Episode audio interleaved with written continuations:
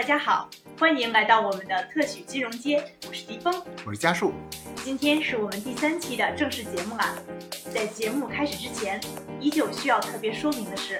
此档播客涉及的所有嘉宾和主播的观点，仅代表个人意见，不代表 CFA 北京协会及嘉宾所在机构的观点。本期的主题是聊聊币圈那些事儿。大家可能看出来了，这期节目与以往有所不同哦。我们以后也会每隔几期做一下这种唯物夜话的形式哈。那今天我们请到的嘉宾是，我们请到的嘉宾是小杜和阮民。啊，欢迎欢迎欢迎欢迎欢迎欢迎！那这个我们请两位嘉宾自我介绍一下。那从小杜开始。啊，大家好，我是小杜，然后目前就职于某 TMT 投行。个人投资比特币肯定也有也有几年的历史吧，然后这个这个也希望跟大家就是能够跟大家就是分享一下观点，然后也探讨一下这个目前，当然目前亏的也比较厉害，所以 也是过来找安慰的。嗯，大家好，我是阮民，然后我现在就职于呃国内某券商啊这个自营部门，然后呃之前的话呢，嗯，这个从职业发展上来说，一直都是做。呃，量化交易，嗯，所以呢，一直对于币圈的这个呃交可交易性，还有包括它内在的一些呃呃机理吧，也比较感兴趣。所以这一次的话，也借着这个机会，然后跟大家一起分享一下一些相应的知识吧。两位嘉宾都有点太谦虚了啊，是的，太谦虚，太谦虚了。其实这两两位嘉宾都是我们这个 CFA 北京协会的非常资深的会员，然后分别是在这个一级市场和二级市场的。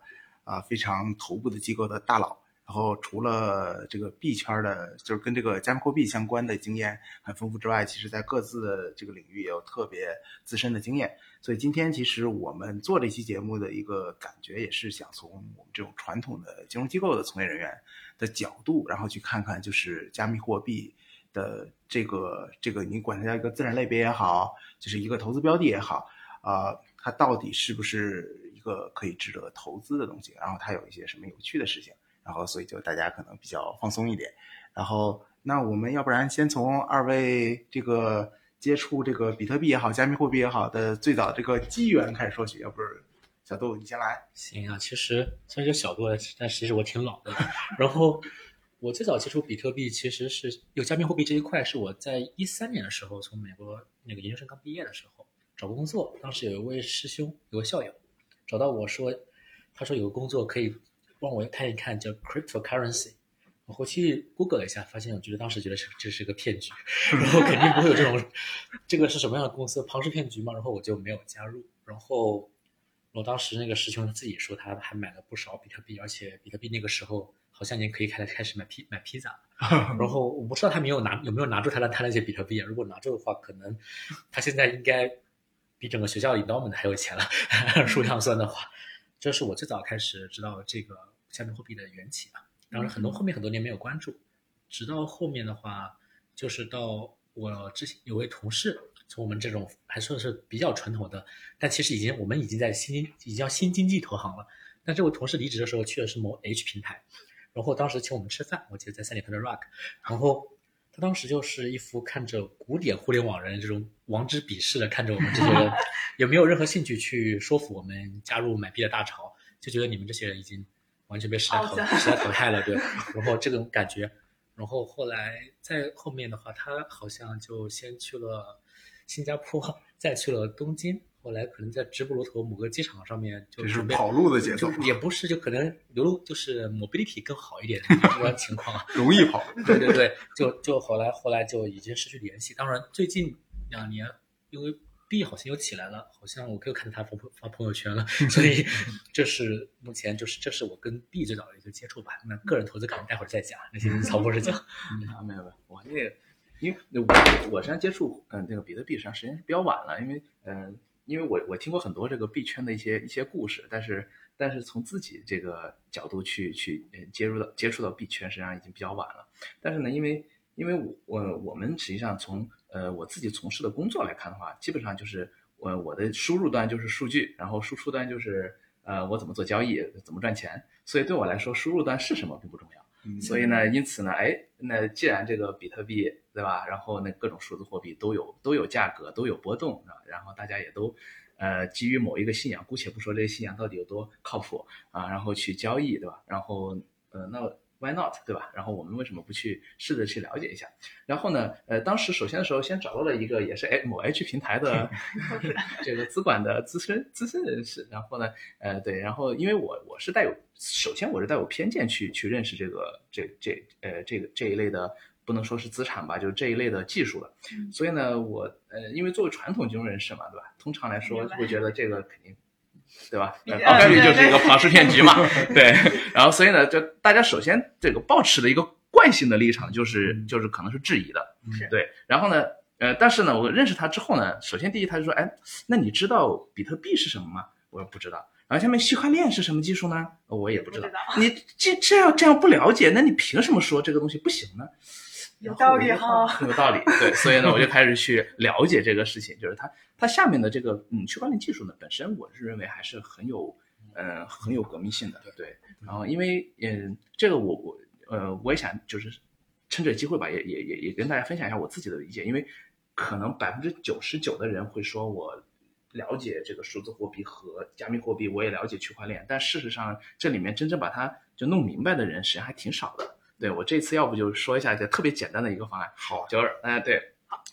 这个小小杜和阮明呢，我们俩就是平时经常做交易，比如说我借他一百块钱，然后他呢从我这儿买一手机，然后我我我那个他付给我五千块钱，然后呢啊、我的手机好像挺便宜的，可能值值不了五千块钱，然后那个呃紧接着那个我们这样子买卖，或者说我们这样子总总得要有一个人记账，就是因为否则的话，比如说举个例子，那那个小杜，比如说借借我两百块钱啊，不还是我借小杜两百块钱嘛，然后对，那万一我不还了呢，对吧？那么这些交易得得要有一个人去记账，那么这个记账呢，呃，我们就交给了呃这个比如说迪空老师啊，然后呢帮我们记账，嗯，然后呢他在记账的过程当中呢，呃，我们发现一个问题，就是说如果一个人记账，那他要记假账咋办呢？对，嗯对，那首先我们得引入多个人记账，嗯对，然后我们把 Jason 也叫过来，然后哎，你要不也给我记账，嗯对吧？然后呢，你们俩记账，谁记得更正确，我就给他奖励，这个奖励就是数字货币。好，然后呢，记得多了，然后呢，因为这个记得记得多了，然后我们之间任何任任何两个人可能都会发生交易，那么我们的交易可以用其他的人去记账。那么这种记账的正确的好坏，它是通过奖励来评估的。那么这样子的话，他的奖励越多，这个人就越值得信赖。那么这种可信赖度本身就是这个数字货币本身的，就是它是划等号的。嗯所以这个角度来说，它相当于是通过这种方式去激励大家尽量的做做做真真账，对，然后嗯记录真实的交易。那么实际上也就是说，大家既是交易的对手方，同时也会帮别人去做记账。那么在这个过程当中，就实现了一个生态。这个生态，我认为就是就是某一条链，对，嗯这条链就这么产生的。对，这是这是我我自己的一些看法。对，然后呢，觉得这个事情还挺有意思的，但是它存在一个很大的问题，是在于它只记录这个交易本身是不是符合事实，但并不记录这个交易是不是符合道德或者符合符嗯符合法律。嗯所以换对，那么这个地方，也就是说，这个工具本身是中立的，是中性的，但是由于它缺乏刚才说的，就是它这种道德或者监管的一些持，就是呃一些审查的这种能力，或者说它的匿名性，确保了这件事情大家做不到，所以才会被监管所担心。对我是认为它的问题不是在于这个技术本身，而是在于刚才说的它缺乏，呃就是去监管它的这样一个一个一个一个支持。对那它的应用场景一般是在什么地方？我觉得我非常同意曹博士刚才讲的这一点啊。我实际上觉得，就是区块链技术本身，如果是应用在比方说数字合同，将来未来的可能更多的一些数字资产方面的交易，我是非常赞同这个事情的。但是数字货币本，而且听起来这个整个整个的去中心化的分布式这种做法，非常像以前我们上大学的时候求种下 BT、BitTorrent 这些东西对的事情，对大家互相助力。甚至是算，甚至本身比特币也可以作为算力的计量单位。你可以有嗯从某种程度上，它是个能源货币，就嗯 backup 本身电力。嗯但这里面有个问题，就是我有两个点是从作为一个传统学金金融的人来说的话，一个点我是觉得比特币的总量是有限的，两千多万枚。就从一个从一个概念上，它是个通缩货币。对从某种角度看，那这个如果社会财富不停增长，那这你的整整个的一个货币总量是固定的话，那是不可持续的。但是从另外角度看，我们当然是回说 M 一 M 二，比特币的 M 一 M 二是什么？它的它的货币乘数是什么？目前它缺乏一个像央行的一个系统去做这个事情。我是觉得这里面我一时没有太想明白它的 M 一 M 二是什么，然后它的指数是什么？它的指数是更多的不道德的，那可能是或者是灰色地带交易呢，还是说它的 M 一 M 二是将来更多的应用在更多支付场景？那如果说比特币作为一种支付支付手段来看的话，我觉得是没有什么优势的。你看我们支付宝。同时的并发肯定是超过现在所有比特币的并发处理能力。比特币现在最快的时候，前段时间我看到有人跟我讲，说我们技术进步了，嗯现在十几秒就能完成一笔交易了。嗯那支付宝可能不太会这么慢，对吧？所以，所以我感觉这是一个问题。那那可能就有一个先天的悖论是，它如果被纳入到监管体体系里面来的时候，那可能就会像这这次比特币大跌，其实有一个诱因是说，美国政府成功的收收回了一批比特币资产，追回了，就是可可追溯性和匿名性得不到保证。嗯但但如果纳入监管时候得不到匿名性得不到保障的话，那比特币最大应用场景，我认为可能是偏灰度的那些市场的话，嗯就失去吸引力了。但如果它一直坚持灰度和匿名性的话，那它在合法的支付场景下面，更多公司是不是用来做什么伊隆马斯这些这些嗯支付的时候，它肯定也受限制。那所以说，它到底是资产还是货币？这个我是觉得它可能更接近于资产，而不是一种货币吧。对对对。所以，如果要说从比特币作为一个投资标的的角度来讲的话，你们觉得就是大家一直就就已经变成一个信仰了，他觉得这个价格能涨到天上去，而且也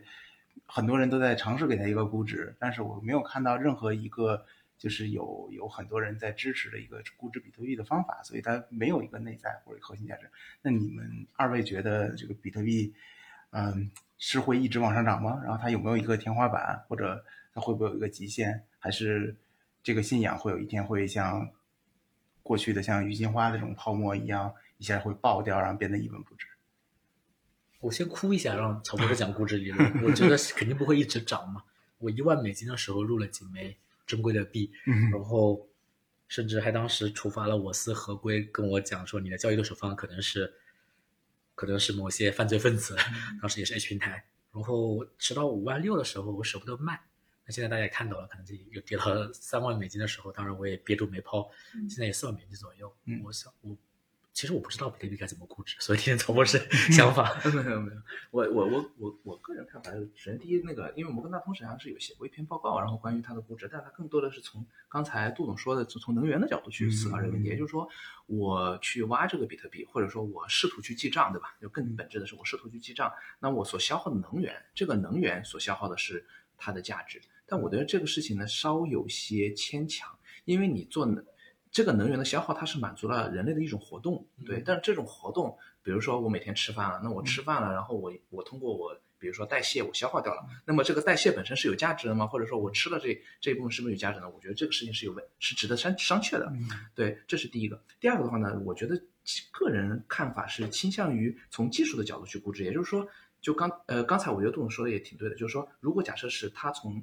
它完成某一项功能的角度去估值，我认为是合理的，这是第一。第二的话呢，但是它完成的功能里面，现在所承载的功能和它未来会真正定位清晰之后所承载的功能之间，会不会有很大的出入？而这一点我认为是极大的不确定的。这也是导致现在就是，呃，对于嗯、呃、数字货币。呃，或者说加密货币，它这个估值非常困难的一个因素。比如说，它如果只是为了满足，比如说，嗯，灰色的，就是灰色的交易，对吧？或或者是匿名性，呃，这些，呃，这些需求的话，那么它的估值和，比如说，它未来成为一个普，就是普罗大众的一种，嗯嗯，支付工具，那么这这两者之间的这个鸿沟几乎是不可逾越的。对，所以我认为也是，呃，很困难的。那么目前来说，我个人看看法是，大家都试图去。嗯，对它的未来进行勾勒，而呃呃，但是显然就这件事情，它的呃未来，比如说你如果通过一个比如说经典的现金流估值，我觉得显然也 对，显然也缺乏这个理论基础，所以目前来说，我倾向于意见就是它可能比较难找到一个锚。嗯，我有一个问题啊，就是刚才就是像虚拟货币啊，它因为以前很多泡沫化的东西，它很多都是实物性的资产。比如说像以前人们喜欢玩的那种文玩核桃啊、菩提呀、九眼天珠啊，还炒过什么君子兰、邮币卡、普洱茶，呃，连藏獒都炒过。然后现在年轻人喜欢炒鞋，然后炒盲盒，然后等等等等。但是这些它不管是它的价格是暴涨和暴跌，至少它都是有一定用途的。然后，但像现在我们说的这些呃各种币啊，它其实是一种虚拟的货币，那它到底有没有它的这种实用的价值？它的泡沫化会不会相对于刚才那些实物性的资产来说会更加严重？其实地方这个问题很好。那我先讲讲，我觉得它肯定是有价值的。就是比特币本身就再不济，前段时间可以买特斯拉嘛，对吧？嗯然后，但我觉得刚才曹博士讲了一个有一点我非常赞同，就是它的未来应用场景是不是说跟支付有关系？嗯这点我觉得可能要分开就是比特币和加密技术，就是区块链技术这个两件事情是分开的。区块链技术本身的估值，我觉得将来可能场景的拓展可能会要好，但比特币本身，它是不是能作为一个支付工具？我是存，我是觉得这个是很存疑的。那比特币估值目前除了说能源这一种做法来说，还有一种说看法是说它是黄金，嗯，那黄比黄金更有更具备储值效能。对，黄金可能你还要指黄金本身也是个信仰嘛，嗯就是像宇宙行里面的纸黄金产品，嗯它可能也没有黄金的后面 back 对。backup，嗯可能会假，就是 但这个它就是用信仰。那这个用黄如果是用黄金来估值的话，我之这些之前有人估到过是二十万美元一嗯一枚啊，嗯。当时我就是误信了这个这个这个一个 prediction，然后导致我后面就一直没有抛这个东西。但迪峰讲这一点说，跟文玩比起来，其实比特币这加比特币本身倒不是这样的东西，但是整个所谓加密的这里面是有类类似的东西叫 NFT。嗯 NFT 就是一个，就是说这幅画 哦或者这个东，西，我把它做成一个唯独一无二的球星卡。嗯球星卡本来是一张纸，这个纸本来其实也不值钱嗯，它就是因为稀有，所以你就很值钱。那我创造出来一个 digital 的球星卡，那我怎么保障你这是唯一的呢？或者就是用 NFT 技术，比如像可能以后王者荣耀的皮肤，我买了个 LV 的王者荣耀的一个、一个皮肤，那我保障这是唯一的正品，其他人都是假的，那我肯定 NFT 技术来验证我这是一个唯唯一的真实的东西。这是加整个加密技术的未来，就是我觉得整个的东西的资产，除除了金融资产之外，现有产生现金流资产之外的所有的资产，它是它是有制造稀缺，就是一个 supply 白 demand 的一个东西。那比我觉得可能整个我们的加密技术将来也是有这样的能力的。但是至于比特币本身，我还是点头的讲吧，我就是确实，就是说一定要强调这个东西它是稀缺性。比如说为就说炒鞋，我们为什么要炒 AJ，然后炒联名，然后炒这种限量款，而不炒其他普通的鞋呢？那不就是因为它很稀缺，然后有个稀缺性，它的这种价值感，然后就可以顺理成章的，就是体现出来了。那是不是还应该就是赋予，比如像比特币，给大家一种很强的价值观的认同，给大家这种洗脑？为什么主流的比特币，比特币是最主流的货币之一？我觉得比特币一个一个说法就是比特币的总量是两千多万枚，嗯它是受限的，挖矿无论将来是越来越难的。但 E T 像 E T H 可能就翻了几倍，像有些币可能就根本就没有一个上限。那这个里面就是像您说的，就是只要但凡是就是做发币这个一方这帮人，做白皮书这些人，嗯他他的发币能力是无限的话，这个币肯定涨不起来，对吧？你你你的你的发币权发币的能力，或者说你将来发币的可能性，你你有一个存在无限供给的可能性，那你就是个无限通胀的一个 hyperinflation 的东西，那它肯定涨不起来。那像所以说为什么比特币稍微比较珍贵一点，它就两千多万美嘛，就是再涨不起来了。我觉得这可能是一个原因吧。对，其实杜总，我想跟一下你这个问题，就是说到这个稀缺性，其实我觉得这个其实还可以值得探讨一下。首先就是说，比特币它确实有一个稀缺性，因为它总量是固定的。但是如果你把加密货币放在一个整体来看，它其实可以做出各种各样的加密货币。而且比特币呢，它作为这个第一个可能在市场上普遍受认可加密货币，它的技术肯定不是最优秀的那个。嗯它为后面做的这些加密货币一个比一个它考量的更加更加好一点，所以它可能可能会会做得更优秀。那它是如果我做一个传统的金融的视角来看的话，那我肯定是更优秀的标的，它的估值应该更高。但现在看来恰恰是反的，反而是这个最简单、最原始的这个估值是最高的。那另外一个就是说它稀缺性，因为它毕竟是一个技术的一个产物，它也不是一个实物的产物，所以不排除某一天未来，那它这个所有的技术可能会被破解。那它这个所有的上限，包含它的这个是否有匿名性这些东西，都可能会被挑战。那这一天的到来，是不是一下子就把整个这个估值的信仰就打破掉了？那它就不再存在有稀缺性这个问题了。那我觉我觉得这个是很有可能的。对，就是嗯，因为嗯，我我我觉得首首先第一啊，关于那个稀缺性这个问题，我想额外多说一嘴，就是实际上如果我们看经济学的基本定义，实际上是在于我们对于商品对它进行定价，是因为满足人们的需要。那么这种需要实际上是多维的，对吧？比如说，如果是稀缺性是来自于，比如说我拥有比特币，但是别人不拥有，那这给我带来了一些额外的效用，对吧 utility，对吧？然后呢，这个事情本身它是有价值的。所以的话呢，实际上无论它是有形的还是无形的啊，那么只需要它是一种商品且满足人们的需要，那么我们至少从经济学基本原理上来说，它是有价值的，这是第一个。第二个的话呢，就是关于它的技术的呃。就是可被替代性，这个就正正好那个回到刚才那个呃杜总实际上无意中提到的一个话题，还挺有趣的，就是关于之前那个嗯美国的那个输油管道呃被被被被敲诈的那个事情，然后后来实际上是通过比特币支付的，然后呢美国呃美国的执法机构通过各种方式，然后嗯。最后就是把这个比特币给追回了。那么这种可追追溯性实际上是引发了一些呃比特币的信仰危机吧，某种程度上，对，这是导致它近期有一些这个价格波动的一个很重要的原因。但我对于这件事情的看法实际上是，随着未来技术的进步，呃，现在这种匿名性它肯定会是相对的，也就是说，在未来的某个时间段或者某个区间内，它很有可能就会被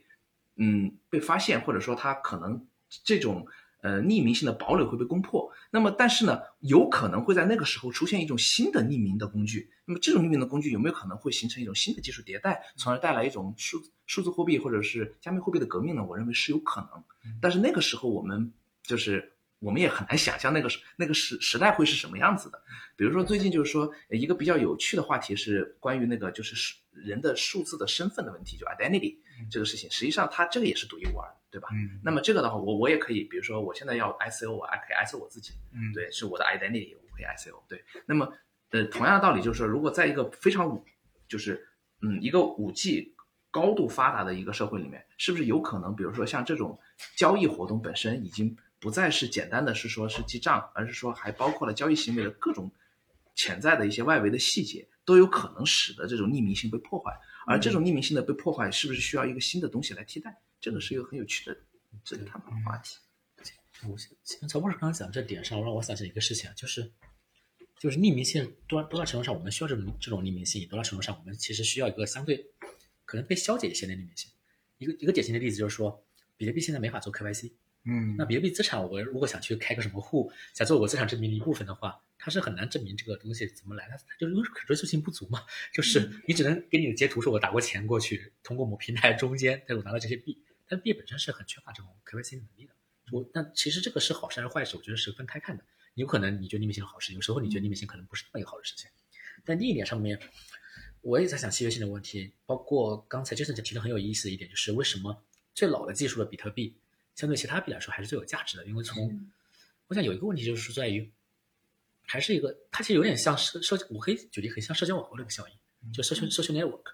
它其实是一个任何个任何一个双边双边网络的话，肯定是参与参与走参与者足够多。那比如就像杰森讲是信仰，那就是哪怕是个投机泡沫，可能是参与的人比较越多的时候，这个泡沫吹的才越大。那比特币可能早期有有几个点，一个是说它的总量是固定的，相对于其他币要更加克制一点。当然，其他币其实总量也有固定的。第二个事情就是说，比特币在比特币因为整个加密整个整个区块链的这些新的数字货币，它取决于是说我们多少节点，然后我们是一种类似于一种叫做共识，就共识说是我们就是 voting 一个 voting 机制，我们这些节点里面多少算力，就是我算力控制百分之五十一，我这个 vote 就改变这个记账里面的这个整个账簿上面账簿上的分布，所以你这个这个账簿多大程度上是不可 erase 这个性能，或者说什么样的一个一个性的话，取决于你上面多少多少个算力多少节点。那比特币到目前为止应该是算力最大的，还是算力最大的，有足够多的人去。去在上面去，无论从能源货币角度，我多少算力去支撑这个系统，还是说是多少人去参与这个这一个这个平台，那比特币这方面是最活跃的。那可能这样讲的话，如果我们比较一下，一个交易所如果它交如果它交易量足够大，那肯定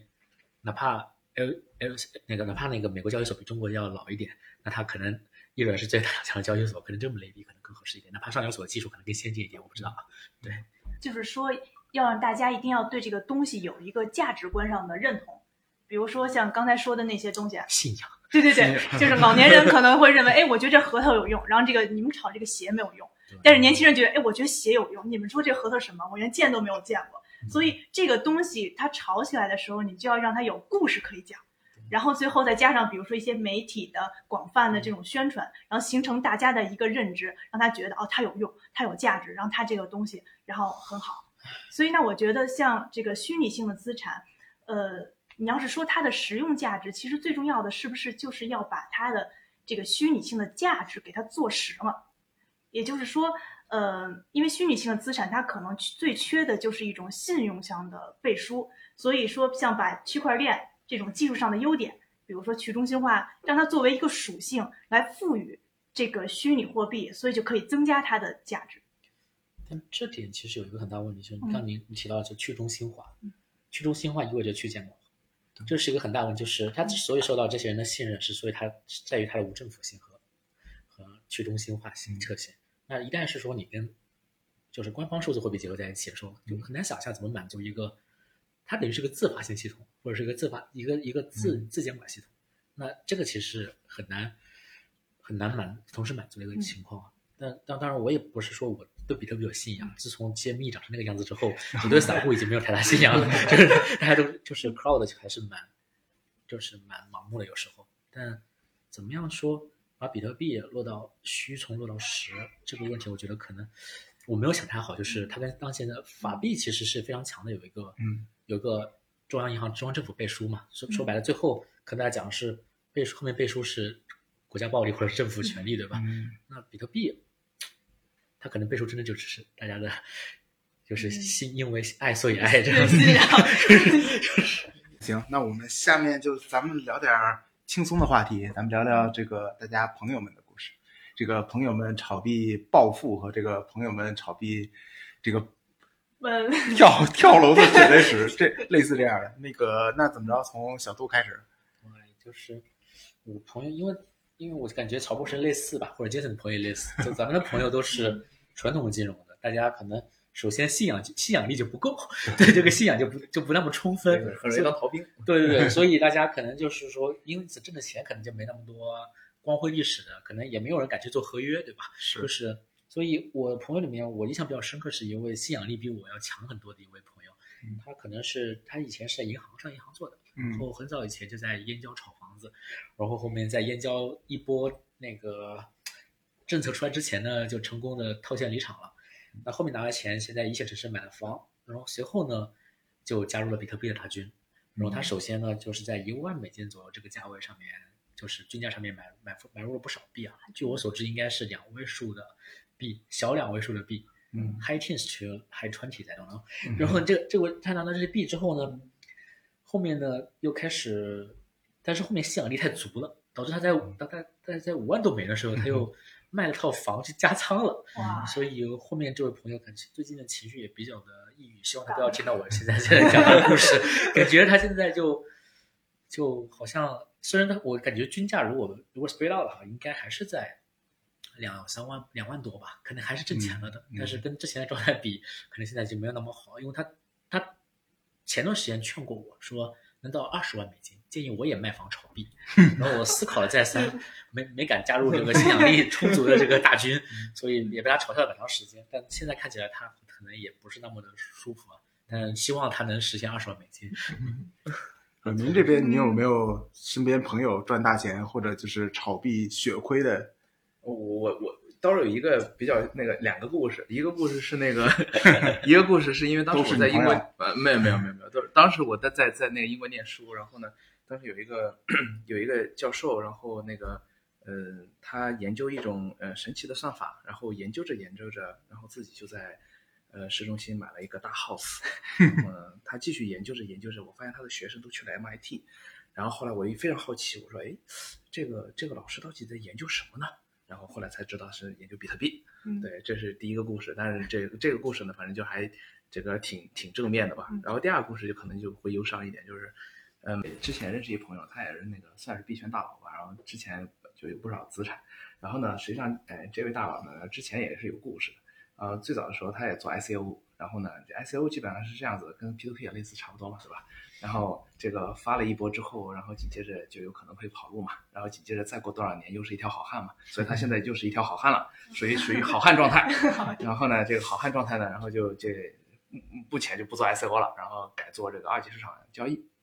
嗯，那个这这哥们儿呢，这个盘感还是不错的，然后之前挣了不少钱，然后这最近呢就这个也带了一帮小伙伴，对吧？然后呢也做起来类资管的活动，然后呢呃前一阵子，然后正好是那个比特币大跌嘛，然后那天然后他正好跟朋友打牌，然后呃自己是把那个自己的比特币的那个叫呃仓位都清掉了，然后但是忘了告诉他的朋友，结果那天晚上他朋友就爆仓了，然后爆仓之后呢，呃这还不是最重要的。他爆仓后边，他发现这个他的朋友的这个啊钱啊，还涉及到各种这个不合规的这个情况，所以导致的结果就是，呃，他的朋友和他都被这个监管去呃请去请去喝茶了。然后喝茶的后续是，呃，他的这个钱包呃在呃我们就在这个嗯这个某某个这个呃嗯拍卖的现场被看到了啊，大概就是这样啊。引申一下哈，这个资产泡沫在人类的历史上其实反复出现过，从罗马时期的投机到郁金香狂热、南海泡沫、互联网泡沫，再到如今的比特币，人类对于泡沫好像是饿死肚皮啊。这里解释一下什么是泡沫哈，简单的来说，就是在宽松的货币环境下，资产价格脱离了基本面，然后似乎脱离了地吸引力一样的暴涨，再然后就是暴跌，像肥皂泡一样的破灭了。呃，那么想问一下两位嘉宾哈，就是你们有没有呃听听说过、经历过或者思考过其中的一些泡沫？然后呃，为什么人们这么喜欢泡沫？都是由什么心理导致的呢？还有就是你们觉得比特币它什么时候就变成泡沫了？我觉得可能是迪峰说的非常好，就比方说南海泡沫，当时一个赔钱的一个伟大人物就是牛顿先生，对吧？对 对对对连现在的 Elon Musk 感觉也是类似的伟大的。快了快了，那不，Elon Musk 已经首富了，牛顿先生可能从来没达到这个水平，对吧？因为他也在钻研炼金术这方面的技能。那我觉得泡沫，我很推荐大家看一本书啊，就是中信出的一套书，就是英国的那个金融史学家叫 Neil Ferguson，他写了一套叫，其中有一本叫做《The Ascent of Money》，就是货币的崛起，我中文应该是这样翻译的。大概讲，其中有一段讲的就是，讲就是之前法国的泡法国的泡沫，那个就是纸币第一次应用，就是一个苏格兰人跑到了法国，然后这个人叫 Mr. Law 先生，就是法律先生，他姓骆，然后他在法国呢，就是他他承包了等于包税，承包了法国的税收，也承包了法国的那些殖民地，就是路易斯安那殖民地这些地方的一些地方的那些 revenues，然后以这个为 collateral 去发行了法国的纸币，然后他发的纸币呢，那还是法国的当时的法国的那个那个基础货币的几倍的量，然后很快就出现了一个，首先是巴黎出现了 inflation，让为了以为了，因为而且他本来是给承诺说，我这个他本来就是法法王自己想获得更多的收入嘛，那就是说我要成立像要要模仿荷兰的那个东印度公司，他搞个法国版的，比方说新新印地公司或者是路易斯安那公司，那么他就是不停的增资扩股，然后扩股来源呢，他不停的通过在这个每次发行这个股票的时候呢，同时给赠送给这些贵族一些额外的股票，那这就是创凭空创造出一些货币，因为股票本身也是一种财务凭财务凭证嘛。然后同同时呢，他会给大家借钱，借纸币去买这些股票，然后这就变成了一个循环。那最后结果就是说，一个就是通胀已经达到了不可收拾的地步，第二个就是说，它这个体系的运行需要的是这个卢西安那殖民地真的有 revenue 进来。所以任何资产的本身，如果说我们从一个经典经济学经一个经典经典的金融学理论来说，一个一个东西能界定成资产，前提是它必须得是有现金流产生的。那荷它的它的问题在于，荷兰的荷兰的东印度公司是真的有现金流的，他们是通过香料贸易啊，每年有几百条船不停的运东西过来。但是法国的那些路塞纳殖民地，事实证明它并没有产生多少收益，所以这就是一个问题在于，我觉得比特币作为一个资产，其实首先是面临这样一个问题，它它是怎么样产什什么是比特币的 cash generation 的一个机制，我没有想太明白。第二是，那它它的定价首先就就是一个很困难的事情，我们之前讨论过，它到底是按照一个能源消耗来定价，还是按照像黄金一样储储存货币储存价值替代成黄金来定价？所以，如果一个一个资产缺乏一个定价的一个依据的话，嗯那什么情况下它都可能是一个一个泡沫，对吧？那泡沫，一个无论是击鼓传花的游戏也好，还是说整个的一个现在的一个货币宽松的转向也好，都可能成为它一个整个资产价格转向的一个因素嘛。那其实从某种意义上，现在的美股可能也有类似的，尤其是美国的科技股也有类似的一个一个情形吧。当然，什么时候能什么时候真的成了一个 bubble，什么时候 burst 掉？就我们要有有 back testing 历史的找曹博士讲讲一讲。关于泡沫的话，我还确实是有一些可以说的还比较有趣的点吧。就是因为我自己的职业生涯是在二零一五年开始，所以呢，嗯，然后我所我所处的机构实际上是在当时特别风风口浪尖的一个机构，所以我是非常了解，就是呃泡沫本身对我的一些呃对我们的职业生涯或者说对整个人生所产生的影响吧。对，然后先说一下那二零一五年情况。二零一五年情况实际上是这样嘛，就是上半年的时候，大家都知道，就是那股市疯狂上涨，对吧？然后每天每天都保持新高，然后大家都认为就是借钱炒股是一个最正确的选择，因为即使是你去下下一个餐馆，然后大妈都会告诉你今天哪些股票实际上有什么内幕信息，然后还有可能明天明明天会涨百呃会涨停，对对对对对，当然当然事实上会涨停，对吧？然后 对，但是这个涨停是不是因为大妈的消息，是不是那就不知道了啊？呃，对，但是那个时代就是这样子的，对。然后到了这个七月七月份，然后突然就开始那个市场就出现了一些这个呃奇怪的转向，然后这种转向最初的时候没有引起大家重视，但是后来就逐渐的发展成股灾。就像刚才宗总说的，实际上它会因为各种的原因，如果在泡沫的尾端，资产的价格会非常的脆弱，然后这种脆弱的。脆弱会以至于，即使是一些非常你无法被证明或者证伪的东西，都有可能对资产的价格造成大幅的扰动的时候，那么从术语上来说，就是资产价格的二阶局，就是 volatility。如果出现了一个非常大的 spike 的时候，你已经有理由相信它已经进入一个比较大的泡沫区了。对，这是我给我的第一个启示啊。然后第二个启示就是，呃，紧接着就国家队入场啦，然后紧接着。对，呃，某某券商对吧？也代表国家队买入了这个呃这个呃呃一些一些公呃一些这个上市呃上市公司的股票对吧？同时也卖了股指期货对吧？当时对啊，我还非常清楚的记得对吧？买入了这个呃多少个这个 IC 的 contracts，然后把它从跌停板里面给撬起来，这些我都知道。然后但是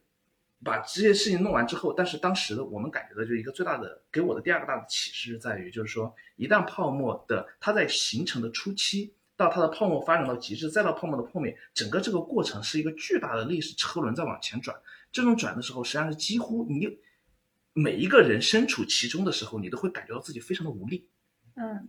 我我我甚至可以这么说，就当时我作为一个新员工去培训的时候，嗯，我下晚上的时候，这个我听到对，然后我听到我的领导们。在跟我我们说，OK，everything will be fine，没有任何问题。对，然后紧接着新闻联播就报道了，姐，第二天我们的领导就被带走了。对，这种事情也发生了。对，就是你会感觉到这个历史的车轮太巨大，以至于每个人都深卷在里面，以至于你没有任何办法去做任何事情。这个给我的第二个启示就是从交易的角度来说，实际上，嗯，我们去做左侧非常的困难。所以呢，在这种历史车轮往前转的时候，我们更倾向于去 riding the bubble，就是我们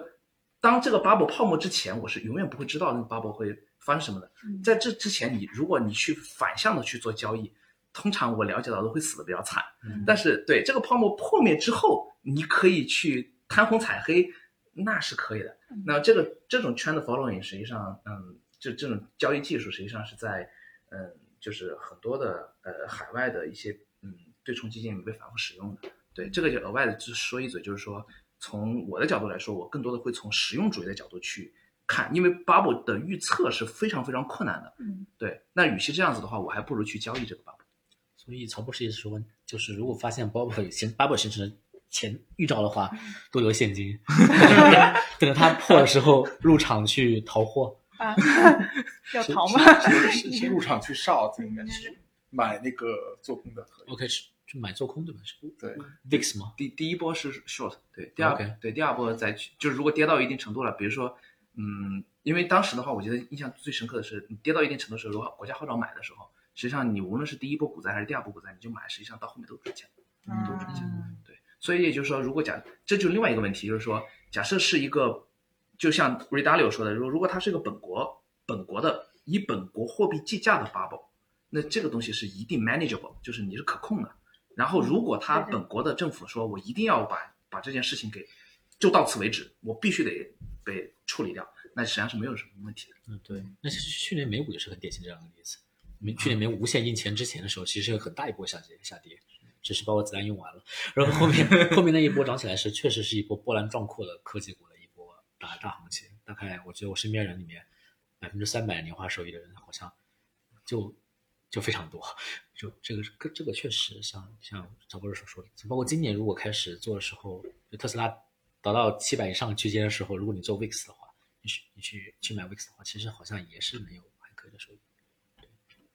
但如果换到比特币这个标的的话，那这个担当这个这个救市的这个角色会是谁呢？如果要是泡沫会破掉，还是它完全没有，所以和一般的传统的不管是 A 股啊、美股的这个泡沫破裂的时候，当时会是完全不一样的景象。我比较赞同杜总的观点，就是你，因为我们之前讨论我，就觉得很难去对数字货币，比如说比特币进行一个很准确的定价，对吧？它它缺乏一个锚。那么，如果在没有锚的情况下，我们去呃探讨，比如说在什么样的基于什么样的情形去认为它的泡沫有可能会继续的膨胀或者是破灭，我认为很困难。嗯，这是我认为它的就是从实操的角度来说是非常困难的。所以从我们的角度来说，我就认为。OK，我现在不知道，我是假定我不知道。然后它如果能涨，那 OK，I believe 它会继续涨。对它如果跌，那我认为它会跌。所以实际上就很多的，实际上在币圈的一些做单边的人，他使用一些趋势跟踪的办法去交易，这个也算是比较嗯比较普遍的一些一些做法。呃，那我们其实很很多人都知道啊，就这些呃泡沫性质的东西，它就是一个击鼓传花类的零和游戏嘛。那只要咱接的不是最后一棒，不就没事儿了吗？那像比特币啊、虚拟货币啊这类的交易，最后把自己搁进去的，你们觉得都是哪类人？穷人、富人？我觉得，如果说泡沫，其实并不见得是零和游戏啊。嗯，它它可能，如果它真的是破灭的时候，其实是个负游戏，就所有人都会损失钱。嗯，而且从本身的话，像我非常赞同曹博士讲，就是估值的锚定的这个说法。那我们知道美股现在可能处在。历史上一个相对估值偏高的区间。当然，实际上，如果如果你去看所谓的 consumer staples，或者看所谓的传统的一些周期股，其实也没有那么贵。周期股涨涨了一波了，但没有那么贵。实际上，主要是 TMT 处在一个史上非常夸张的 PS 区间。但这些都是有一些 benchmark 去看的。就说，所以我们还是三号，就是这个东西并不见得是零和游戏。而且而且说难听一点，如果你手上拿的是一些 consumer staples，like Coca-Cola，对吧？总有一天。就 dividend 其实能把你弥补回来，你放个二十年传家宝也是没什么问题的。嗯，核心在比特币、电子货币这个东西，我确实觉得从传统金融角度，我们是没办法给它估值的，这个是一个非常困难的事情。但是像如果是迪峰说的，哪些人被套进去，我相信传统金融出身的人，除非他只要他不是做 ICO 的，嗯，他应该很难被套进去，因为我们先天的对这样东西是有一些风险厌恶在里面的，我们不会在就是说哪怕做趋势交易，也会在比较低的点位进去，也不会。我这边看到，目前看到没有人特别适合被套进去。那特别相信对币圈有信仰的人，他可能买的比较早。他们好像就目前这样一个大高点，感觉被套的概率也不是那么高。我我现在反而觉得可能是那些三号，你说是跟风也好，可能是比较热衷也好，这些人可能套套的几率比较大。就是想一把财富自由的。对，财富自由，而且就是。比较 desperate，对，一个是比较 desperate，而我个人觉得可能是一些，就是刚才就是曹博士讲的那个跟着老师去买，就是他本身可能其实因为这个加密货币的交易是一个相对来说复杂的一个交易类别，如果是一个对于这种交易他完全没有没有一个了解的人，其实他自己教育起来是挺困难的，所以这也拒绝了很多大妈的存在，但是会有一类人他会充当一个老师的角色。他会不管是他会有一些这种利益的诉求，然后他会让一些可能对可能基本传统金融资产交易都不太熟悉的人跟着他，呃去买这个东西，然后财富效应，然后这些人感受到了财富效应之后，再砸锅卖铁杀进去，然后他可能会受到一些这个有可能本身买的币就是假的，老师跑路这都有可能，所以我觉得这些是是很危险，然后也很容易在这个投资中受损失的一个呃弱势群体。所以就是说牛市顶点是很难预测的，那泡沫往往也是没有征兆的。那就是一句话，就是讲故事那是让别人信的，如果你自己都信了，那这事儿就麻烦了。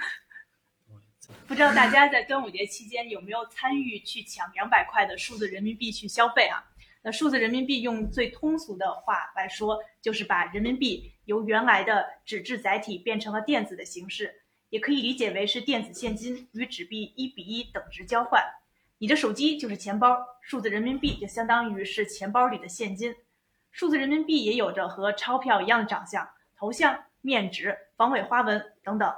如果是从消费体验上来说啊，使用数字人民币和微信、支付宝等第三方支付工具其实区别并不大，花的都是自己赚来的血汗钱嘛，不过是多了一个支付渠道。但是在支付和提现的效率上，数字人民币就明显的更高了。那我想替很多听众朋友们问嘉宾们一个问题哈，刚才说到的这种数字货币与我们今天主要聊的加密货币之间的区别是什么呢？那个，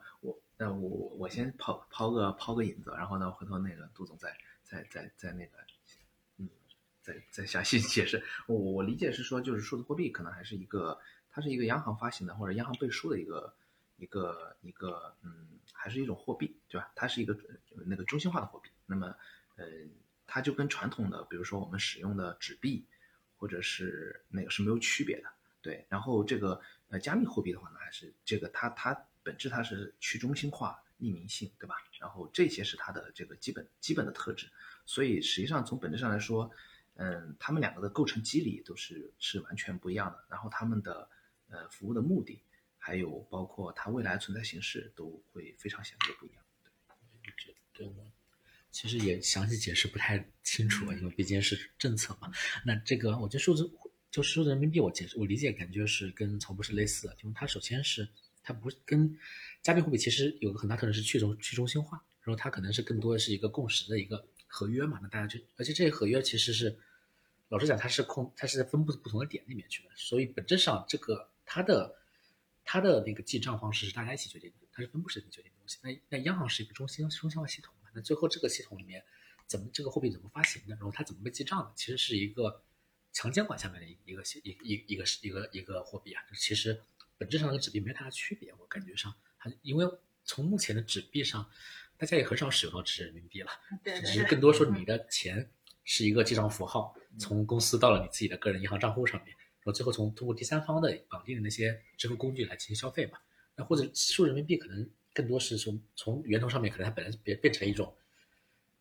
，anyway 有有识别可追溯这样一些一些货币嘛，那可能就跟之前的之前。可以讲，就是也是可以追溯，但本质上，如果是拿去现金，你去存进去，那可能这个这个东西过程中最开始现金这一波其实是不可追溯的。我有，就是我有个一百万存进去这样的情况，对吧？那数字人民币可能从根子上这个问题就不存在了。那可能讲，可能每一个未来发行的货币都是可追溯的。那这个有肯定更多的场景可以应用上去，对吧？所以就说数字人民币它的优势，一个是它具有法定的地位，是不允许被拒收的。还有一个，就像刚才小杜说的，它是属于可控匿名的。加密货币本身它可能匿名性更强一点，在央行发行的东西上面，央行发行的这些法定货币上面，它匿名性可能会更弱一点。嗯，对。就是我了解到，早在二零一四年的时候，央行就成立了专门的数字货币研究项目组，直到了二零一八年才开始推行的。它是先接入了工农中建等六大国有银行，才接入了支付宝。然后深思熟虑了这么久，展示出的又是和各个平台合作的开放的态度，肯定不是为了取代第三方支付嘛？那么数字货币对宏观层面会产生什么影响？呃，我觉得就是微微观层面，我觉得可能也会满足大家这个打就是打公交车的需求了。对宏观层面的话，就是嗯，对我我我呃，宏观层面的话，我认为它可能会更复杂。就是因为我们可以理解成说，呃，我们看现在货币体系的话，基本上是 M 零、M 一、M 二，对吧？那么我们可以理解成数字人民币肯定是 M 零，然后它能够提供的是一个叫我们叫高能货币，对吧？就是术语叫高能货币。那么它可以通过就是呃各种银呃这个乘数可以那个进行放贷，呃呃可以放大，可以放大它的这个呃这个就是它支撑整个社会信用的这个体系所带来的一些影响。那么这个好处是在于什么呢？就是说我理解是。数字人民币，它，呃，它的这个无论是在支付还是在呃处理各种事务的灵活性和应用场景上都大幅的提升，就会使得它的货币乘数跟传统的这种，比如说纸币啊，还还有其他类型的，就是这种，呃，就或者说我们叫传统的货币的这种，呃，它的这个货币乘数可能会有差别，从而会带来整个社会的这种信用扩张可能会出现一些比较独特的变化。而这一点的话，我觉得可以值得大家特别、特别、特别严谨的关注吧。啊，我这里我这里我曹博讲的已经非常的具体了，我讲的就是更加脑洞一点想法，就是至少从统计层面上，一个很务实的角度，如果 M 零全部是数字人民币的话，那有可能我们而且是一种可以 identify 人民币人民币的话，那我们对于一个货币乘数计算都比以前大幅大幅容易很多了，因为你是可以很容易知道他们是怎么样在交易中进行的对放大的。然后另外一点就是说，我们从一个宏观政策制定角度看的话，其实更容易去监控货币的资金流向。像我们以前统计社融这些东西，一项东西，一个很典型的事情就是说，有可能某个地方是不放房贷了，大家拿消费贷去买东西，消费贷去买房子。那如果数字人民币变成个可追溯的货币之后，我们从根子上这个问题就不存在了。那我们知道每一笔钱它的在，就是银行可以统计出来它的流向是什么样子，它可能从交易里面它就是用于某个类别交易的，unless 你把这个交易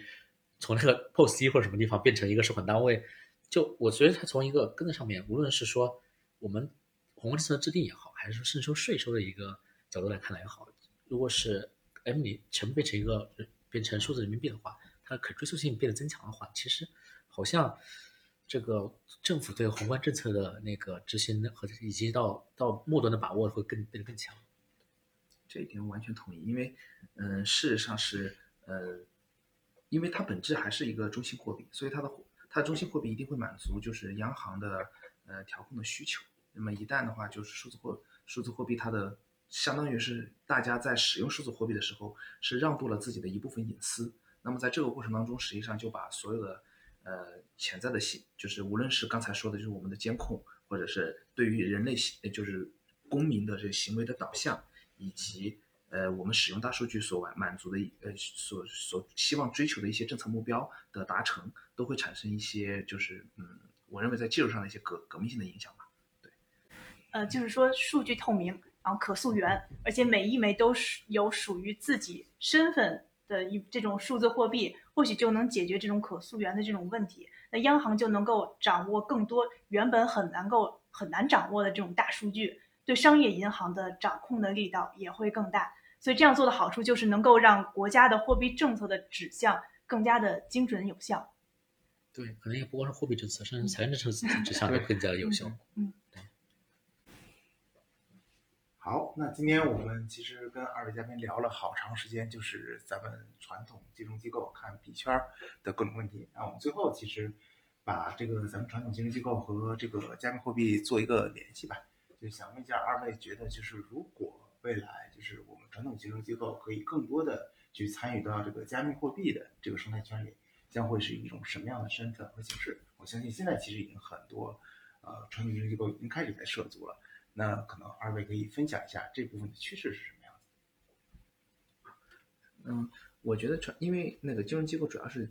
呃，起到一个媒介的作用嘛，所以未来的话，我理解是，如果有更多的呃金融机构参与到呃这个数数字货币的呃加密货币的这个呃市场里面来的话，它首先应该是充当一些媒介的这种角色，那么包括但不限于，比如说呃资金啊，还有通道啊，还有包括一些产品的设计啊等等各个方面。然后另外一方面呢，我认为就是金融机构，呃，传统金融机构的参与可以有利于规范币圈的行为，然后从而使，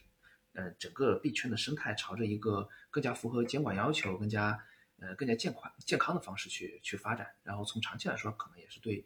呃，这个币圈更加的呃，就是就是更加为人所接受，呃，提供一些嗯便利吧。这是我自己个人。嗯，对。我们刚才也提到，就是像美国现在传统金融机构已经越来越多的介入到币圈这一块了。比如之前无论是 PayPal 这样的，已经开始可以开始去买比特币，对吧？直接买比特币，或者是说已经有很多的 ETF 是可以去买比特币的 ETF，然后甚至到说像，甚甚至说像 Coinbase 这些上市之后，其实已经是非常主流的是主流的一些标的了。Coinbase 现在可能已经接近五百亿美金的市值，而且还是从前期高点跌下来，跌了差不多一半左右啊。那那我觉得目前看起来是这个传统金融机构去去拥抱，无论是说加密货币本身，还是说这个去背后的区块链技术，我觉得都是一个非常明显的事情。像像有些数字合约的应应用啊，这本这就是抛开数字货币这个话题啊，它本身在在金融机构里面是非常有价值的一件事情，就是数字合约，我们怎么样替代这些东西，但。国内目前我们现在看到的情况是，可能一个是在监管的温度差上面，我们看到是有一些一些跟海外是有一些差异的。那这个，我觉得国内金融机构怎么样去拥抱这个事情？我觉得可能一方面是基底层技术和基础技术的一个铺垫铺垫，就是我们可能不再去看比特币这样的东西，而是说背后的这些区块链技术我们怎么样去应用。那这个我们看到目前好像也是有不少人在做个事情的。我 token 这么讲话，现在已经挺流行在讲这个事情了。但另一方面就是说，比特币本身，我们是不是在未来会看到一个在国内重新变成一个可交易品种？这个可能取决于监管政策的一个一个态度，以及说我们是不是能够更好去 balance 我们之前谈到的，无论是说挖矿本身对于生态环境的影响，还是说比特币本身它是不是有一些我们难以去监管的一些灰色的交易地带，这这样东西，我觉得这个也是要待观察吧。真实的币圈都是遵循丛林法则的，在这里有比其他市场更加残酷的弱肉强食。如果你还没有做好充分的心理准备，只是看到了炫目的高收益，那你一定要远离这个市场。市场越是疯狂，越需要保持冷静。令人羡慕的高收益背后，往往也是绝大多数普通人都无法承受的高风险。很多小白在情绪的带动下，还没明白什么是比特币。就开始接盘各种狗币了，沦为了最新鲜的韭菜。在加密货币市场中，有百倍、千倍、万倍的财富盛宴，也有瞬间归零的断头镰刀。七乘二十四小时交易，没有涨跌幅限制的加密货币，意味着你亏钱的速度也可能会大大加快。暴涨暴跌在币圈实在是太常见了，可以说币圈一天，人间一年啊。如果你实在忍不住诱惑进入了这个市场，那么远离杠杆是能给普通投资者们最后的建议了。切记，杠杆可能会让你一时风光，但最终也会带你走向地狱。那些把握不住的机会，可能真的从来都不属于你。与其望洋兴叹，不如退而结网。我们真正需要做的是不断提升自己的认知和对信息的敏感度，这样在未来才有可能拥抱下一个机会。是吗？好吧，大家对加密货币这个话题还有什么想要说的？欢迎在评论区留言和我们交流，或者有什么好的选题，也可以在评论区提出来。如果你们喜欢这期节目，还请多多点赞、打 call、收藏、转发支持我们哦。如果大家还想收听我们的往期节目，可以在各大音频播客平台搜索“特许金融街”或者“北京金融分析师协会”，订阅和关注。那真是对我们最大的鼓励了。再次感谢小杜和阮明的到来，我们下期见，拜拜，拜拜，拜拜，谢谢，谢谢。